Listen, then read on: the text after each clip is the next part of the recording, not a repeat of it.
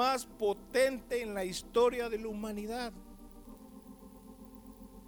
El cuarto en toda la historia de la humanidad. Yo creo que muchos de ustedes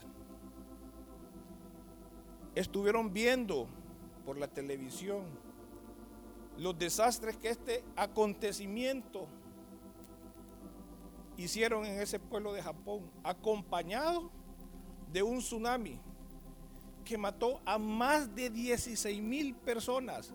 Hermanos, entre inocentes, entre niños, entre ancianos, adultos, mujeres, hombres, lo que usted quiera llamar, ahí murieron. Fue tan fuerte este terremoto que dicen los científicos que logró desviar el eje de la rotación de la Tierra 5 centímetros. Tal vez para la imaginación no signifique nada 5 centímetros, casi 2 pulgadas. Pero que la Tierra haya cambiado su eje de rotación o se haya inclinado trae ciertas repercusiones para el, para, para el clima. O sea que no se asusten de todos estos climas que tenemos. Pero lo triste es los cuadros dantescos que nosotros vimos ahí. Vimos a niños. Miren, yo, yo, yo sí estuve viendo. Y era increíble cómo el tsunami se miraba a la gente corriendo y cómo esas grandes olas arrastraban a las personas.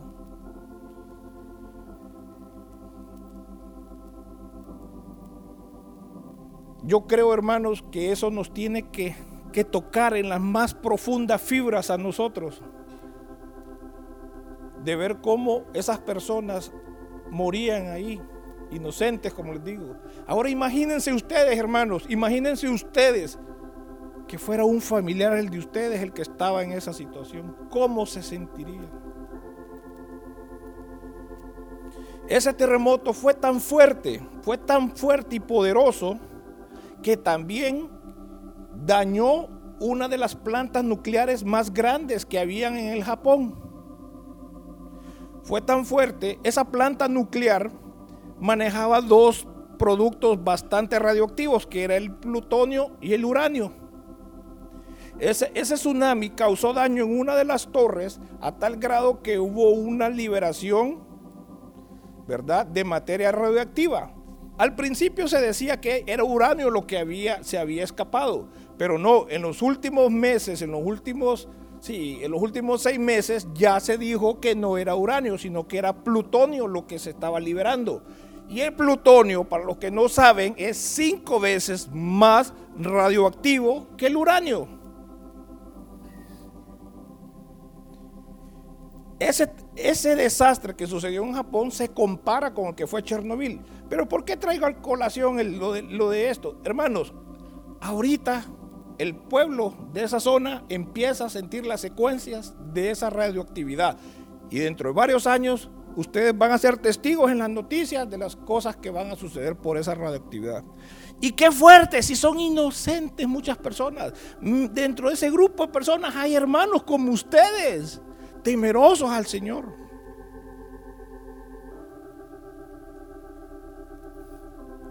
Y yo vuelvo y recapitulo y hago la pregunta, ¿qué sucedería si dentro de ese grupo hay un familiar suyo?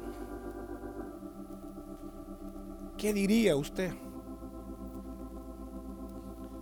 ¿Cuántos de ustedes, hermanos, están pasando por situaciones duras donde se ha perdido tal vez algún familiar. Sabemos que aquí en el templo hay hermanos que han perdido familiares. ¿Cómo se, cómo se sentirían ustedes? ¿O cómo se sentiría usted, hermano, si usted con un gran esfuerzo está consiguiendo un dinerito para poner un negocio y usted es estafado? Y usted como cualquier ciudadano, va a interponer la denuncia ante las autoridades y termina perdiendo el caso. Y usted se da cuenta que hay una confabulación entre las autoridades y la persona que lo estafó. ¿Cómo se sentiría usted?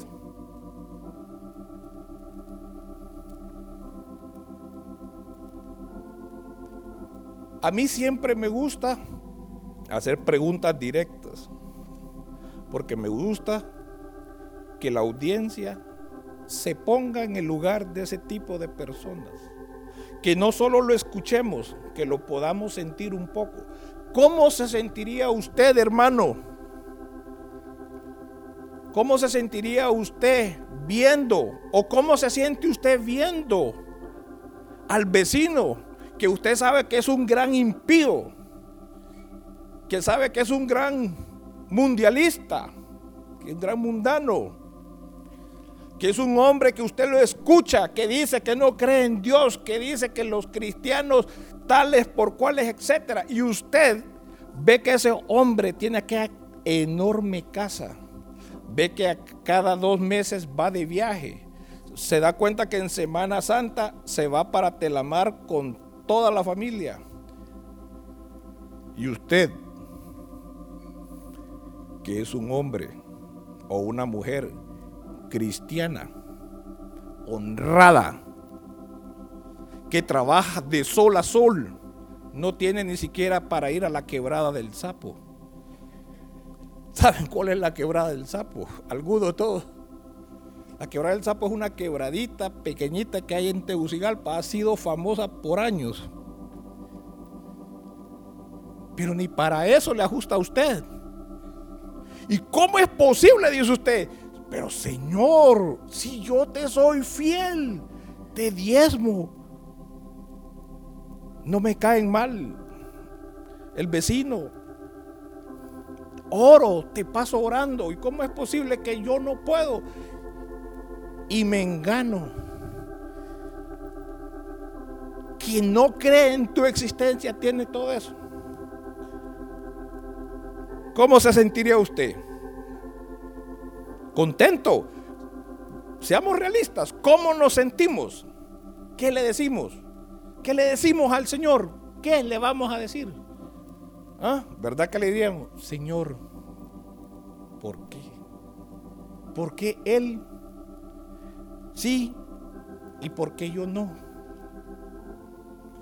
Señor, ¿por qué tanta maldad, Señor? ¿Por qué? ¿Por qué mueren inocentes, Señor?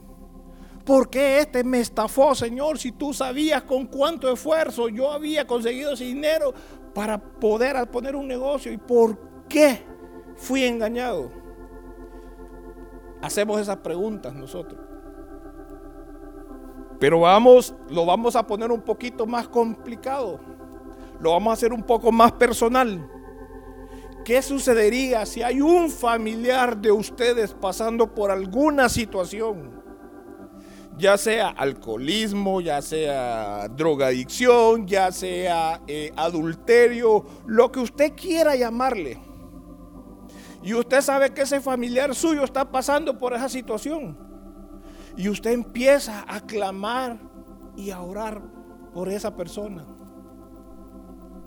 Y usted le, usted hasta callos le, le salen en sus rodillas de tanto orar por esa persona. Y ustedes en vez, en vez de ver que esa persona va mejorando, ven que va empeorando. ¿Qué le dirían ustedes al Señor? ¿Qué dirían? Señor, ¿por qué a mí? Señor, yo te estoy pidiendo por fulano, Señor, y tú no me escuchas, Señor, ¿por qué?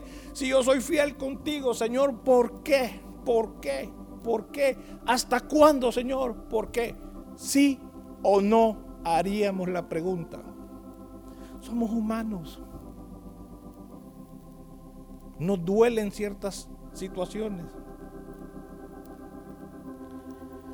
¿A cuántos de ustedes, hermanos, ya han llegado a, límites donde ustedes ya se cansan de tanto estar pidiendo o se cansan de tanto daño que ustedes han sufrido por una o de las tantas cosas que yo mencioné atrás. ¿Cuántos? ¿Verdad que bastantes? ¿A cuántos usted ha escuchado decir, me rindo, ya no puedo?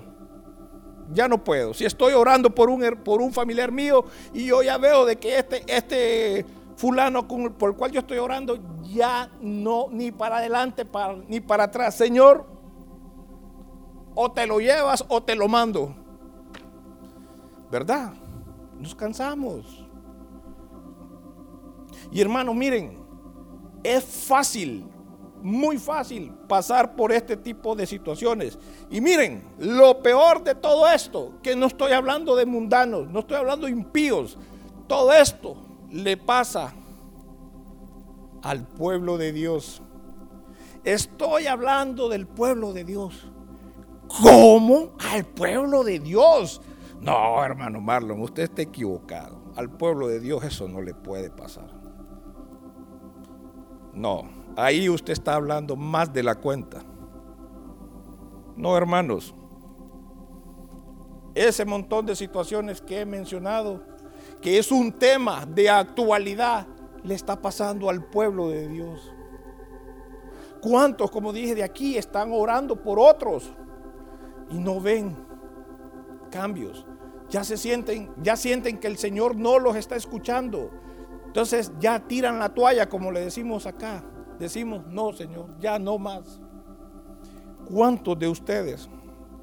Y miren, hermanos, sí, y sí, le pasa al pueblo de Dios. Si no recordemos todo lo que le pasó a un hombre justo. ¿Quién es ese hombre justo que la Biblia menciona tanto y que para mí es uno de los hombres que más admiro por eso? Job. ¿Qué le pasó a Job? Hermanos, Job perdió sus bienes, su ganado, sus hijos, su esposa. Bueno, eso no, no son bromas. Su esposa. Y miren, lo más importante, perdió su salud. Uno puede estar bien fregado, pasar por situaciones, pero perder la salud, si es lo único que nos queda para poder agarrar fuerza y salir. Pero Job pasó por todo eso y era un hombre justo. Era Job. Y miren, ¿y ustedes creen que Job no se quejó con Dios? ¿Ustedes creen que Job no se hizo esa pregunta? Señor, ¿por qué a mí? Es más, si ustedes leen la Biblia, van a ver que ahí Job le dijo al Señor, mejor le dijo, hubiera sido un aborto, le dijo. ¿Por qué creen que le está diciendo eso? Porque ese hombre se sentía, como decimos nosotros, ¿verdad? De la patada por todas las situaciones. Y entonces, hermanos, ¿qué hacemos? ¿Cómo podemos contraatacar este tipo de, situaciones ¿Cómo podemos nosotros afrontar este tipo de situaciones?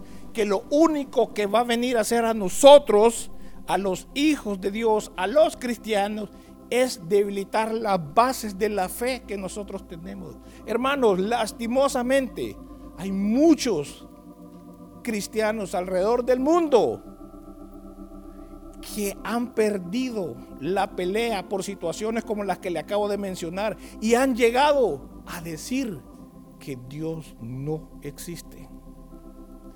Es tan fuerte el daño que causa todo ese tipo de situaciones que pierden la fe y terminan diciendo, no, Dios no existe. Lo maravilloso y lo bonito de esta vida cristiana es que nosotros sabemos cada uno de ustedes sabemos que tenemos a un Dios todopoderoso y tenemos a un Padre sumamente misericordioso. ¿Sabía usted eso? Que usted tiene, ¿Sabían ustedes que usted tiene un Padre muy misericordioso? Y es todopoderoso. Pero todopoderoso. ¿Verdad? Como dijo, fíjense bien, hasta los impíos pero impíos que, no han creído en la existencia de Dios, dicen, ustedes lo han escuchado, científicos que dicen, entre más descubro, más creo que hay un creador. Científicos que nunca han creído en Dios, dice, entre más descubro, más creo. Y lo maravilloso de esto, que Dios es tan lindo, tan bueno, que Él sabía que nosotros, sus hijos, íbamos a pasar por este tipo de situaciones. Y hermanos, usted no está solo. Este tema, este tema que es tan de moda, no solo está pasando, no solo pasó en este tiempo, pasó también al pueblo de Dios en la antigüedad.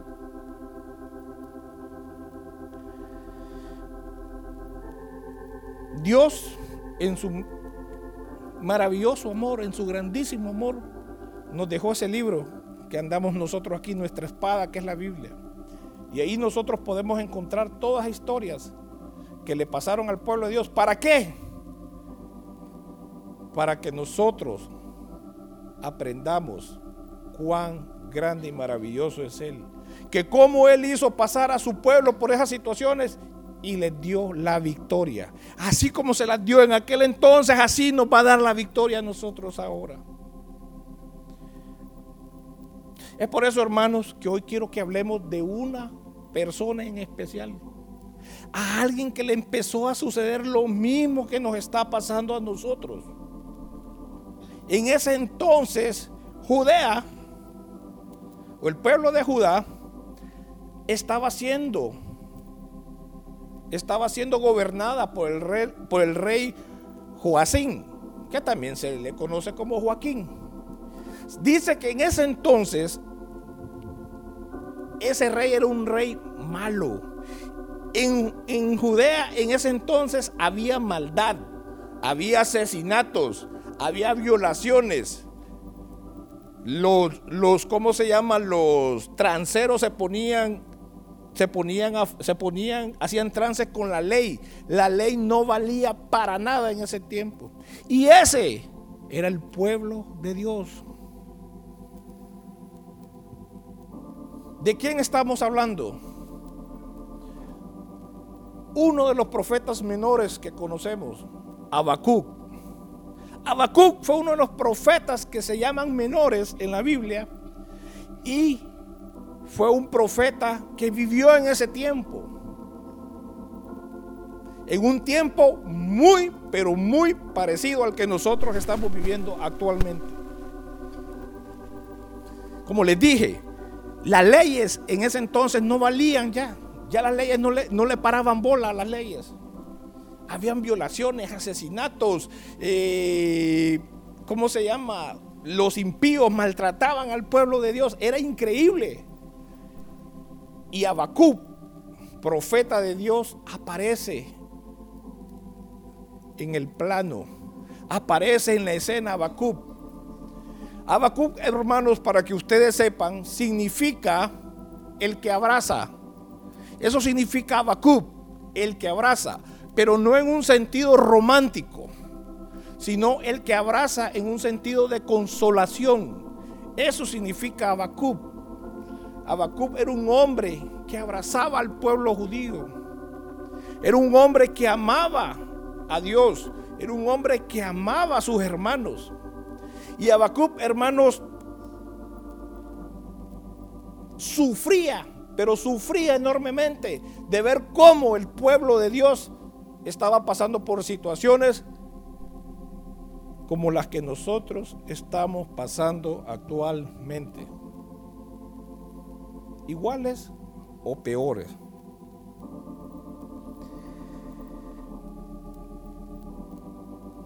¿Y ustedes creen, hermanos, que Habacuc no se hacía las mismas preguntas que nosotros nos hacemos actualmente? ¿Ustedes creen que Habacuc no sufría por lo que estaba pasándole al pueblo de Dios en ese entonces. Claro, él también sentía, él podía ver la maldad que había en el pueblo de Dios.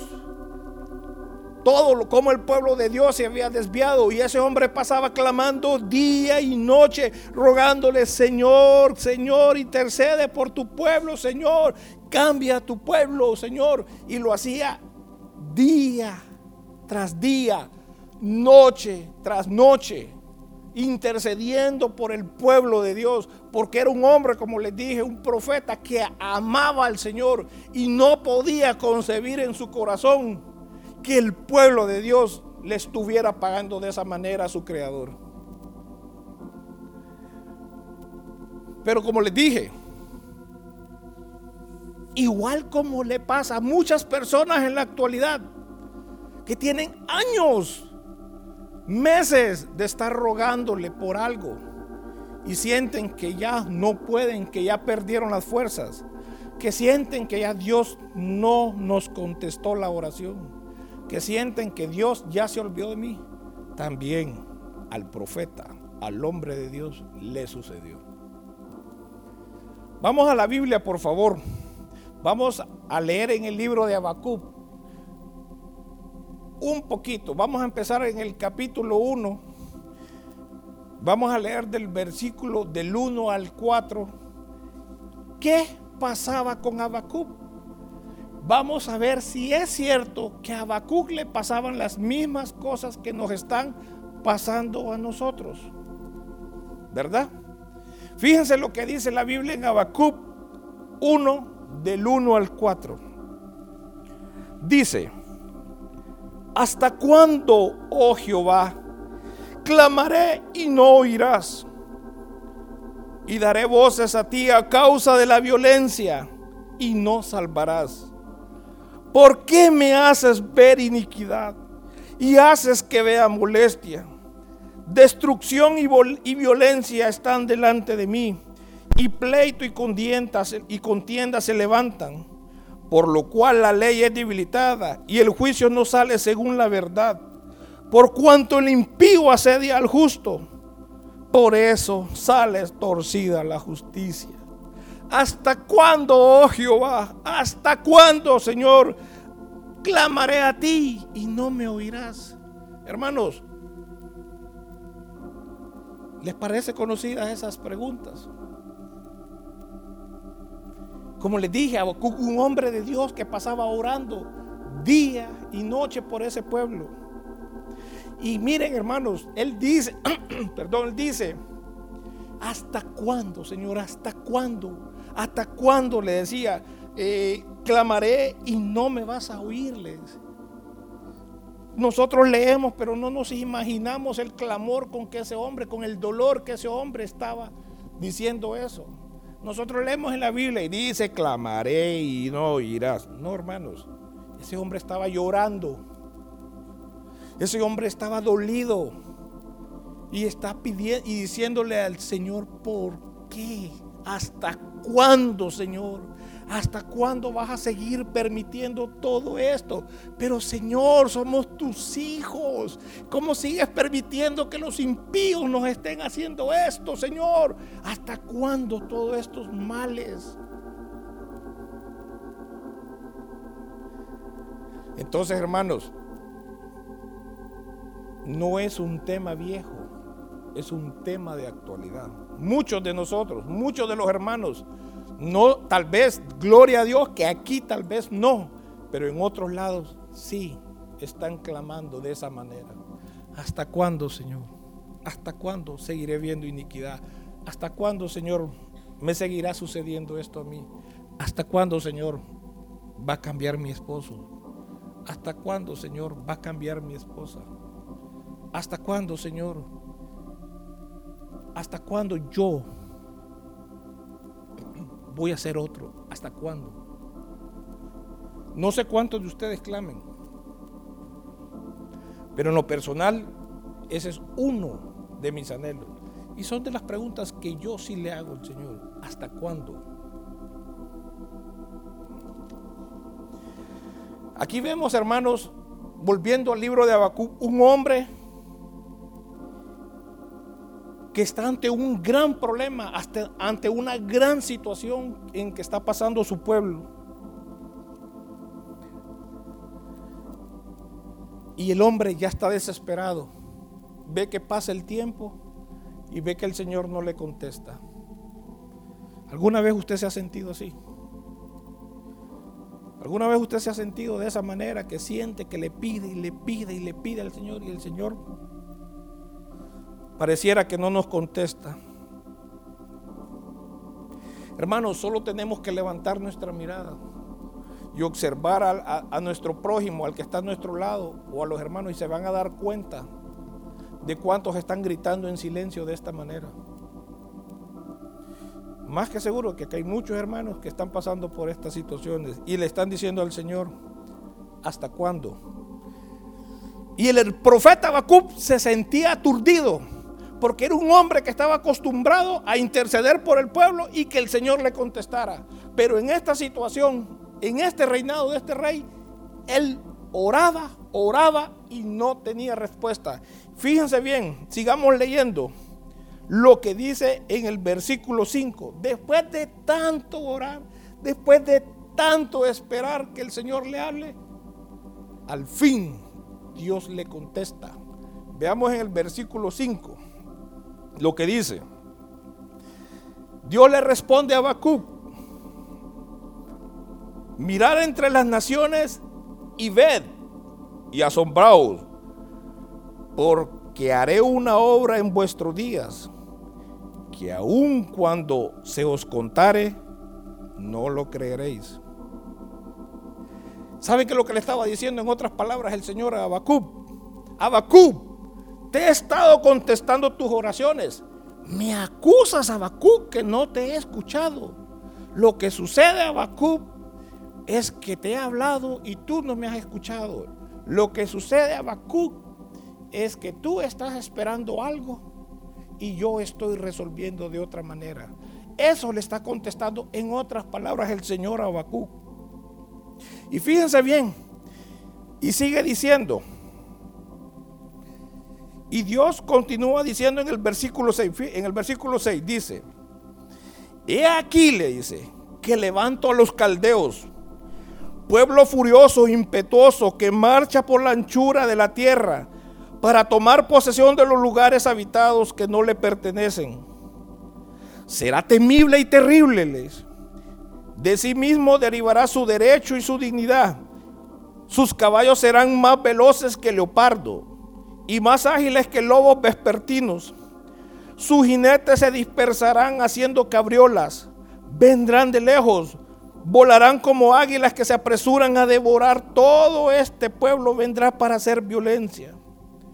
Todos sus rostros se dirigen hacia adelante y reunirán cautivos como arena. Imagínense, reunirán cautivos como arena. Qué poquitas personas iban a tener como cautivos se mofará de los reyes y hará burla de los príncipes. Se burlará de toda fortificación, levantará terraplenes y la tomará. Entonces su espíritu pasará y se acabará. Devolverá a su Dios esta su fuerza. ¿Cómo? Espéreme, espéreme. ¿Cómo el Señor le está contestando a Habacuc? A ese hombre que estuvo orando y que por mucho tiempo no le respondía el Señor. Cuando Habacuc ya siente que el Señor no le está escuchando, el Señor le contesta y le está diciendo, sí, voy a levantar a un pueblo pequeño que son los caldeos y van a arrasar con todos ustedes, con todos los de Judea. Y sí, le dice, sí, yo estoy detrás de ellos. ¿Se imagina usted cómo se sintió el profeta Habacuc? Habacuc estaba doblando rodillas para que ese pueblo cambiara, para que Dios tuviera misericordia por ese pueblo. Y el Señor le contesta con algo que él nunca se esperó, diciéndole, sí, Habacuc, voy a levantar a los caldeos y voy a arrasar con todo, con todos los los, ¿cómo se llaman los de Judea? ¿Qué le parece a usted? ¿Se imaginan, hermanos, cómo se sintió Habacuc en ese momento? Eso está, hermanos, eso está como que usted tenga un familiar alcohólico. Fíjese bien, como que usted tenga un familiar alcohólico. Y ese familiar cae en una gran cantidad de problemas por esa situación alcohólica que tiene. A tal grado que, llega a perder su trabajo. Y esa persona es el sustento de esa familia. Entonces viene usted y empieza a interceder por ese familiar suyo y empieza a orarle, Señor, por favor, quítale ese vicio, Señor, ayúdanos, Señor, ayúdanos, provéenos de un trabajo, provéele de un trabajo a mi esposo, provéele de un trabajo a mi esposa, lo que sea la que esté pasando. Y usted ora y ora y ora y usted ve que pasa un mes, seis meses, un año y esa persona se vuelve más alcohólica, sigue sin trabajo y usted llega a un punto en que se siente, Señor, no me estás escuchando.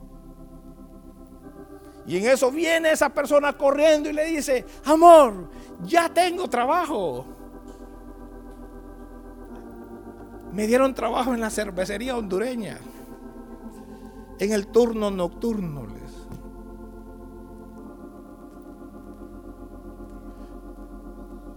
Parecido a algo así fue como se sintió el profeta. ¿Cómo se sentiría usted? Eh, Señor, ¿cómo está esto?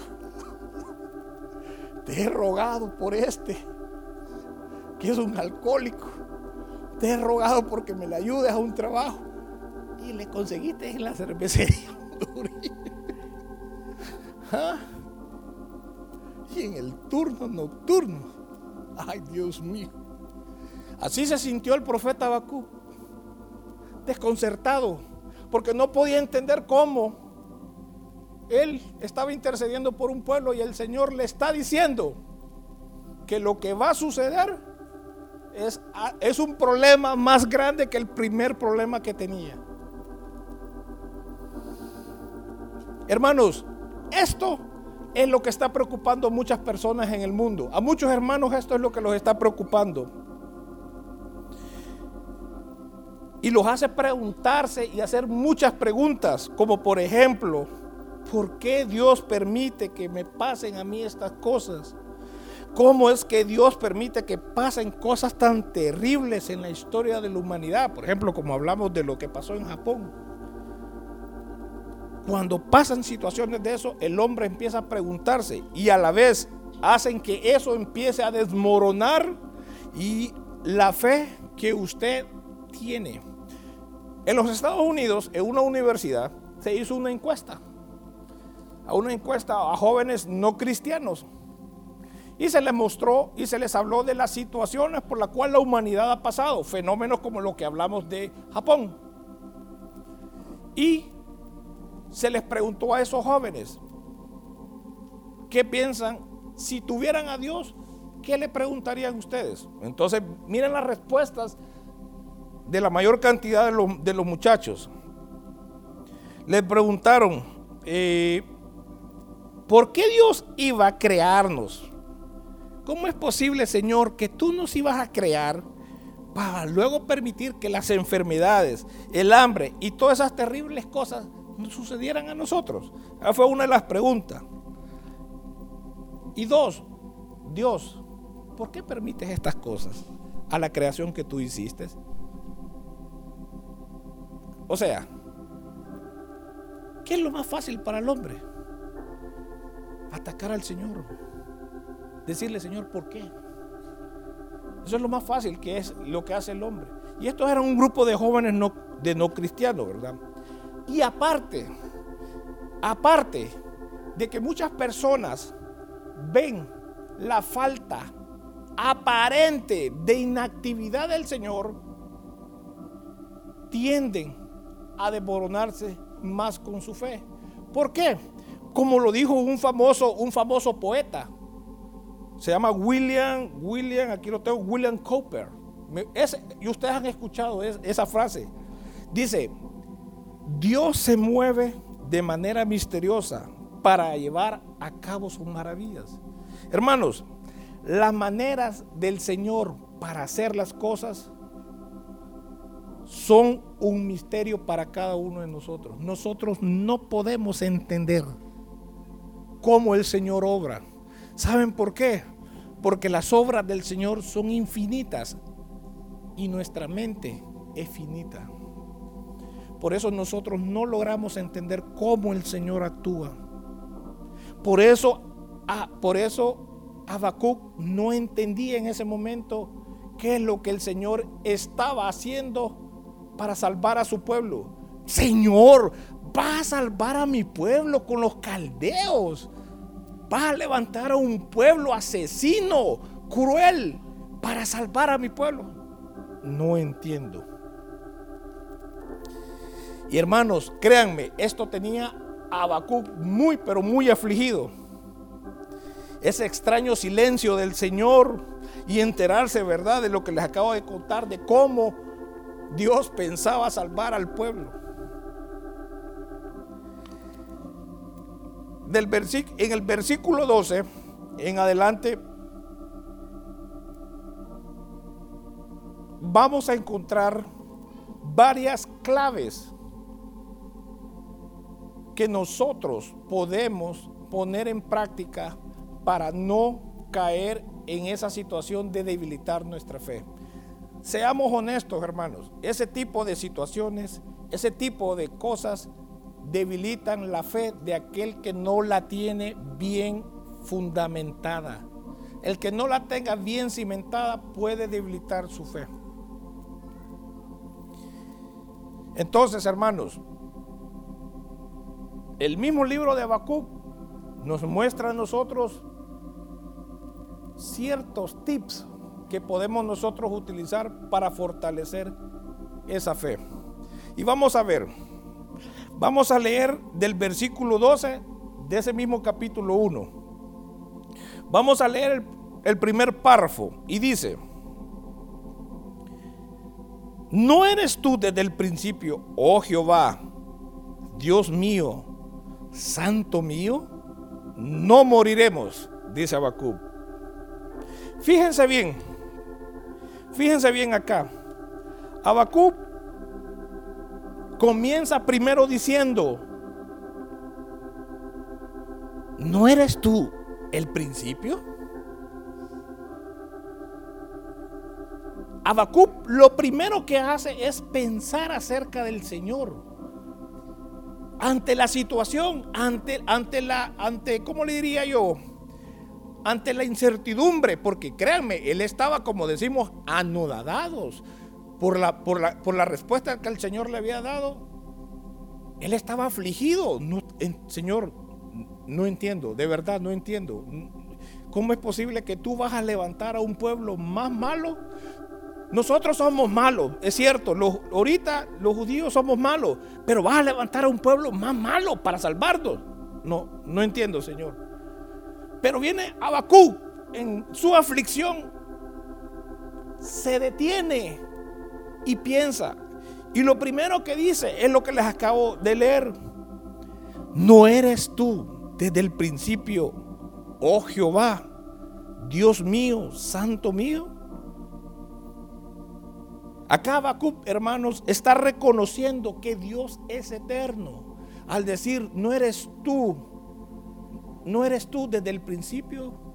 Habacuc en este momento, en esa incertidumbre, se detiene, se tranquiliza y dice, Señor, si tú eres eterno, tú no tienes ni principio ni fin. Tú eres el mismo hoy, presente y el futuro. Entonces, hermanos, la primer el primer tips que nos da este versículo cuando estemos en medio de una situación de esa es detenernos, pensar muy bien, no entrar en pánico por la situación en que estamos viviendo, por la situación en que tenemos en ese momento. No entremos en pánico. Dos, en segundo lugar, el profeta recuerda que Dios existe por sí solo cuando le dice, oh Jehová. Ahí cuando él dice, oh Jehová, él en ese momento está reconociendo que el Señor existe por sí solo, porque Jehová, traducido del hebreo, significa yo soy. Eso es lo que significa. Perdón, soy el que sois. Soy el que soy. Eso es lo que significa Jehová.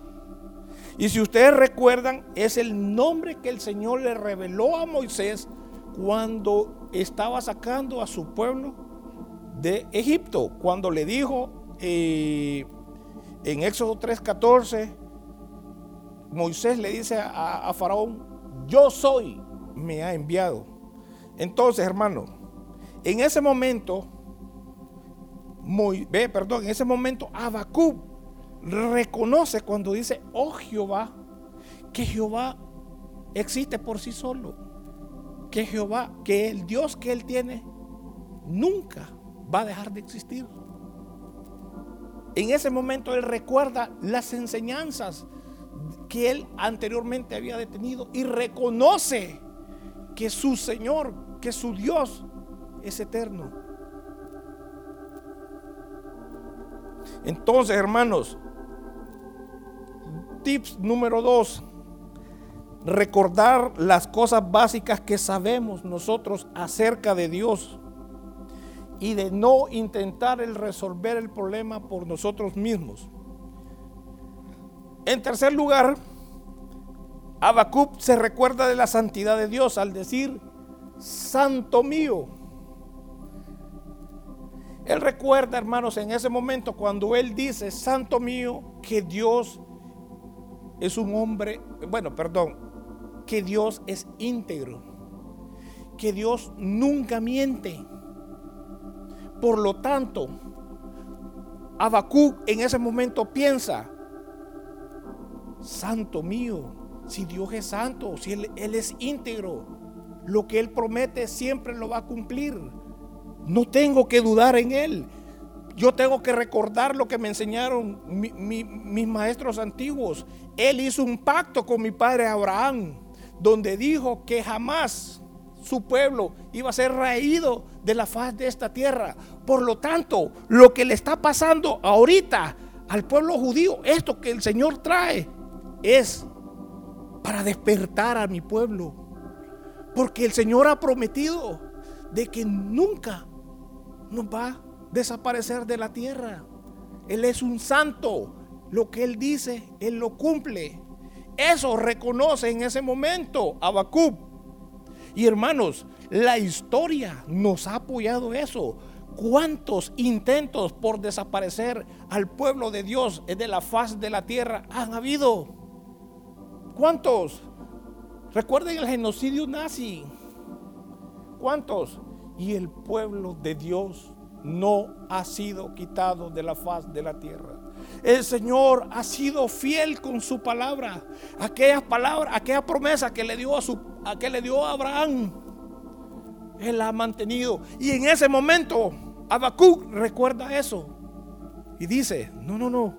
Señor, reconozco lo que tú estás haciendo es para despertar a este pueblo, a este pueblo malagradecido, que han venido profetas, han venido personas a hablar de ti. Y tú, Señor, en tu gran misericordia, estás permitiendo todo esto. Ahí recuerda Habacuc eso. Entonces, hermanos, aprendamos cuál es el carácter de Dios para que nosotros podamos poder sobrellevar situaciones como las que estaba pasando Habacuc. Entonces, el tercer tip sería reconocer, agarrar lo que sabemos del carácter de Dios y aplicarlo al problema. En este punto, como les digo, el profeta Habacuc, en este momento, el profeta Habacuc ya tiene resuelta la primera parte, porque dice, ok, Señor, ya, ok, ya entiendo, tú vas a levantar a los caldeos porque el pueblo es un malagradecido por esto, por esto, pero no vamos a ser eliminados de la faz de la tierra. Tú algo vas a hacer con nosotros, por todo lo que ya les mencioné. Entonces, el profeta Habacuc sigue todavía un poco confundido. Y dice en el versículo 12, fíjense en lo que dice en el versículo 12, en, el, segundo, en el segundo párrafo, dice, oh Jehová, para juicio pusiste a los caldeos, tú, oh roca. Ahí, como les digo, ahí el Señor, ahí Habacuc entiende que está levantando a los caldeos para poner juicio al pueblo de que era, eran malagradecidos, que aparte de todo, a pesar de todos los profetas que habían llegado, ellos no estaban haciéndole caso, ¿verdad? Entonces dice acá, dice Abacú, pero Señor, tengo otro problema. Y continúa en el verso en el versículo 13 diciendo, Señor, dice, eres demasiado limpio para mirar el mal. Tú no puedes mirar el agravio. ¿Por qué pues contempla a los traidores y callas cuando el impío destruye al más justo que él? Hermanos, en este punto, en este momento, Abacub tiene la mitad del problema resuelto, pero se encuentra en una situación que no, que no termina de entender. ¿Por qué? Porque él dice, Señor, no entiendo, de verdad no entiendo.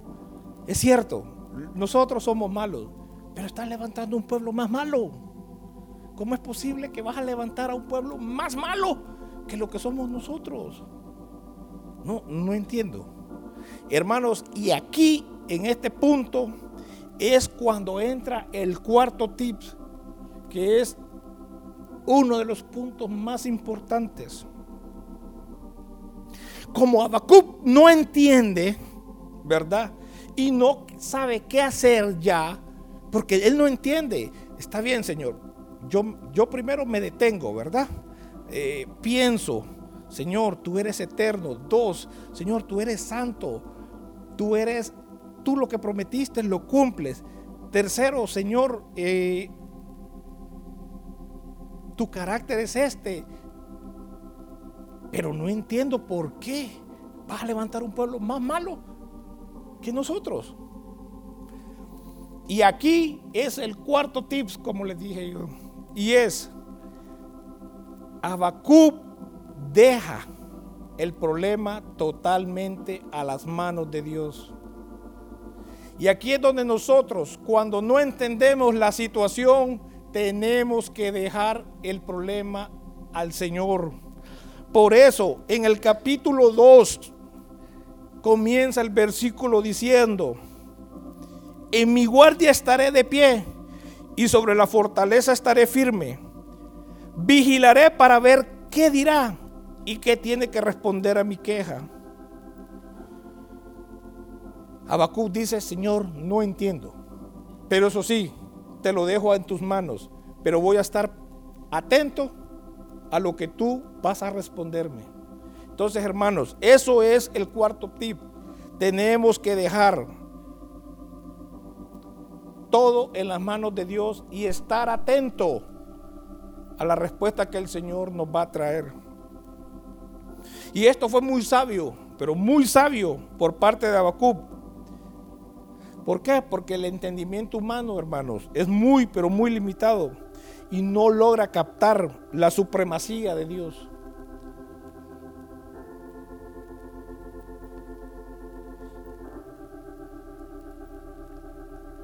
Y como les dije, Habacuc estaba, ya se lo había dejado al Señor en sus manos. Y le está diciendo en ese versículo, yo voy a estar atento a tu respuesta, pero Señor, tú respóndeme. Y el Señor no tarda y le responde. Miren lo que dice en el versículo en el versículo 3 del capítulo 2. Fíjense lo que le dice. Aunque la visión tardará aún por un tiempo, más se apresura hacia el fin y no mentirá.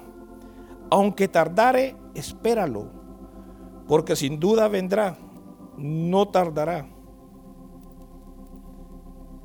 Hermanos, a veces nosotros queremos que el Señor nos responda inmediatamente, ipso facto.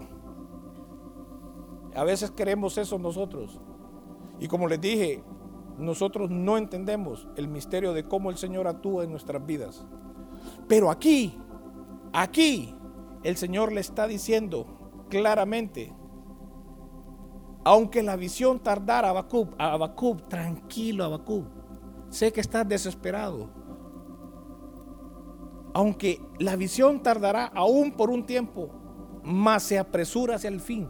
pero ya estoy a punto de actuar. Ya, Habacuc, en un momento actúo.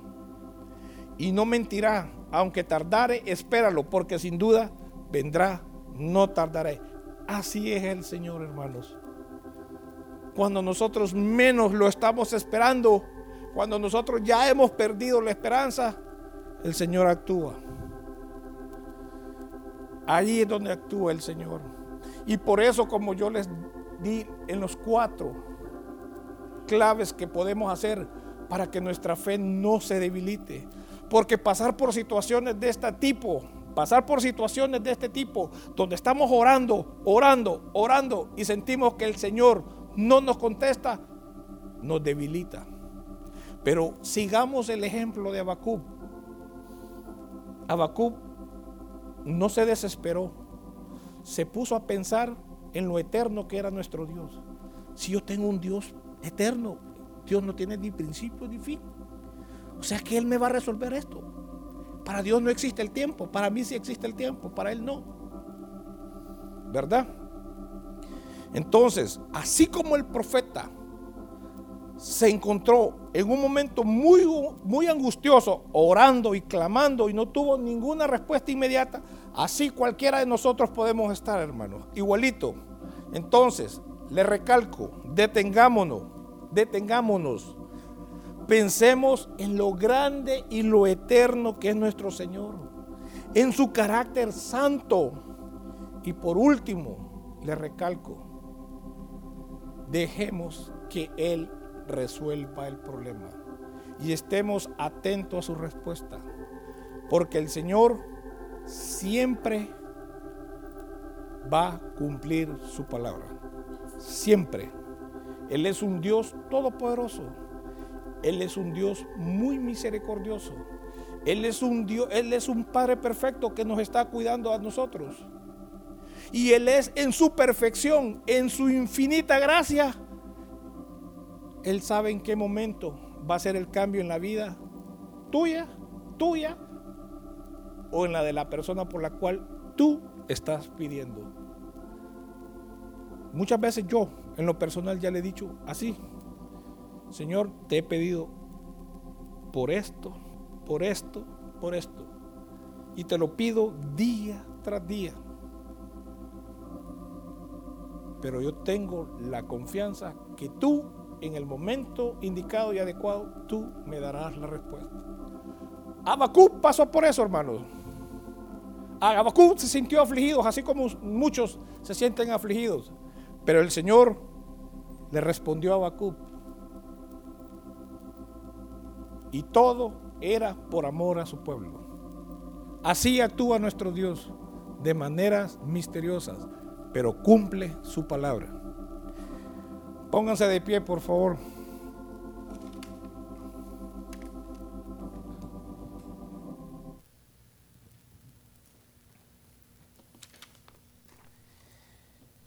Sabemos que tenemos un Dios todopoderoso.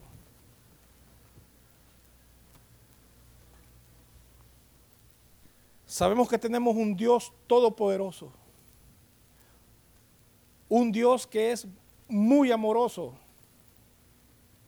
¿Cómo no podemos nosotros esta noche decirle al Señor, yo te exalto, Padre mío?